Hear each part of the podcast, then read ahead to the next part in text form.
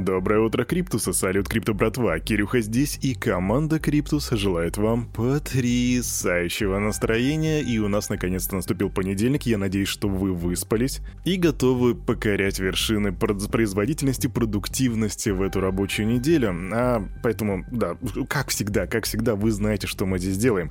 Мы здесь делаем обзор рыночка, смотрим, что там по циферкам и тоси-боси, а потом идем к обзору рынка, а нет, не к обзору рынка, а к обзору новостей, что произошло у нас в пятницу, субботу и воскресенье. Поэтому давайте, не задерживаемся. Раз, два, три, погнали. Фу.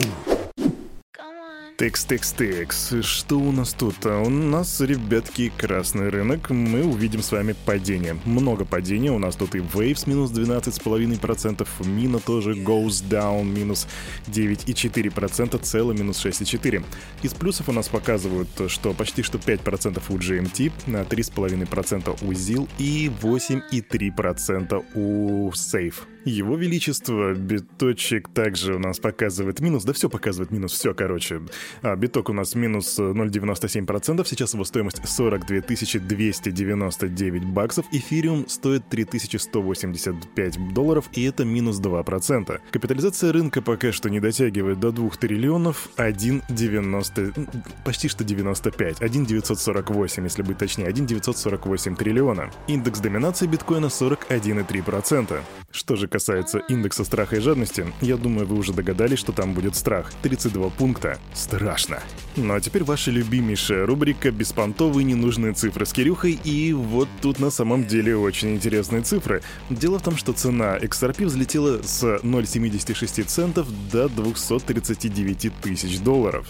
Звучит как фантазия, но на самом деле и да, и нет. Эта цена действительно была зафиксированной, причем не абы где, а на децентрализованной PancakeSwap. Но произошло это не потому, что все вдруг резко захотели закупиться XRP, а из-за того, что несовершенны механизмы ценообразования на децентрализованных биржах, потому что на таких площадках цена покупки или продажи зависит от объема сделки. А я, между прочим, ребятки, на самом деле продолжаю верить в XRP по 2000 долларов, так что только будущее покажет, прав я или нет. А начнем мы наше путешествие в мир новостей с двух новостей о Binance. Первая будет коротенькая. Криптовалютная платформа Binance объявила, что поддержит обновление и хардфорк в сети Back Chain. Апдейт состоится уже 12 апреля в 9.00 по Москве. А вторая — это то, что Михаил Федоров, глава Минцифры, рассказал о разговоре с SEO Binance Чан Пенджао по поводу возможных направлений сотрудничества украинского ведомства с биткоин-биржей. Binance поддержит наши образовательные проекты, в частности, криптограмотность, чтобы еще больше украинцев получали цифровые навыки и профессии.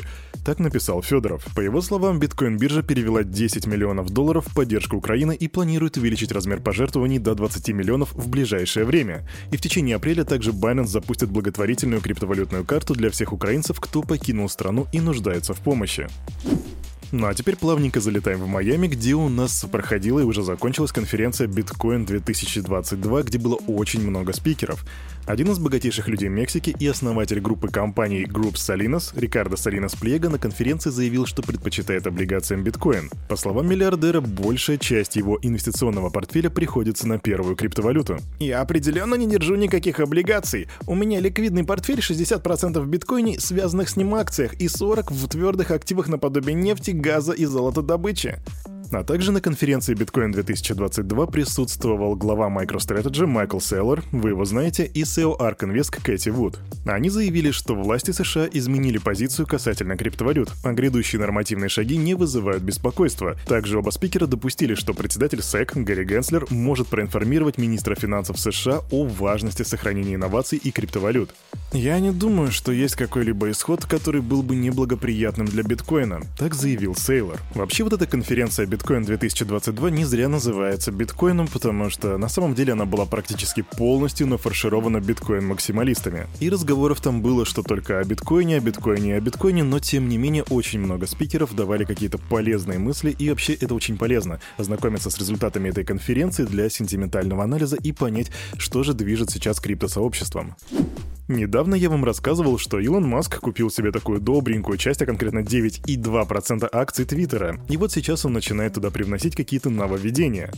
Во-первых, он предложил снизить стоимость подписки на Twitter Blue и предоставить пользователям возможность оплаты премиум сервисов Dogecoin. Маск начал свою серию твитов с того, что заявил о необходимости выдать каждому подписчику Twitter Blue галочку аутентификации, а затем он отметил, что на платформе стоит отказаться от рекламы, поскольку это укрепляет власть корпорации диктовать правила.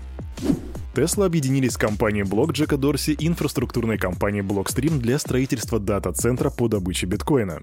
Пилотный проект стоимостью в 12 миллионов баксов запустят в штате Техас. На объекте установят фотоэлектрическую солнечную батарею мощностью в 3,8 мегаватта и накопитель энергии Мегапак мощностью в 12 мегаватт в час. И соучредитель Blockstream Адам Бек заявил, что новое предприятие спроектировано как доказательство концепции 100% возобновляемой энергии для майнинга первой криптовалюты. Людям нравится спорить о различных различных факторах, связанных с добычей биткоина.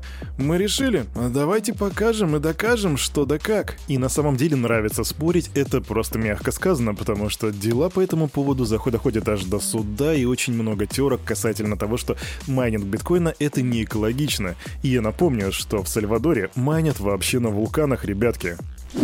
Криптовалютная биржа Kraken закрыла штаб-квартиру в Сан-Франциско в связи с напряженной криминогенной обстановкой. Мы закрываем глобальную штаб-квартиру Kraken после того, как многочисленные сотрудники подверглись нападениям, преследованиям и ограблениям по пути на работу и обратно.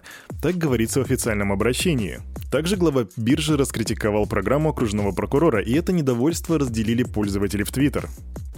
А у меня тут интересная коротенькая шорт NFT новость. Знаете знаменитое видео Coffin Dance? Это где чернокожие ребята танцуют с гробом. Так вот, это видео было продано за 327 эфиров или за 1 миллион долларов в виде NFT. -шки. Кстати, средства, которые были выручены с продажи, будут направлены на развитие творчества и благотворительность в Украине.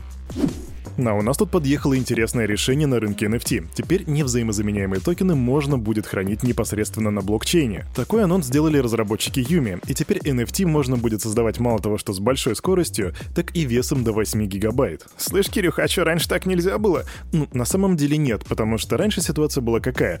Ты хранишь картиночку на каком-то сайте, а в блокчейне прописан лишь ее URL-адрес. Сейчас же ребята, видимо, хотят изменить эту ситуацию так, чтобы непосредственно сама NFT хранилась прямо прямо в блокчейне.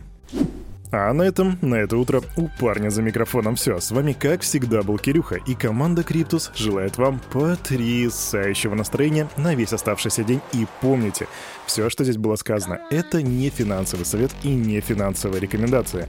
Сделайте собственный research, прокачивайте финансовую грамотность и развивайте критическое мышление. До свидания, увидимся завтра.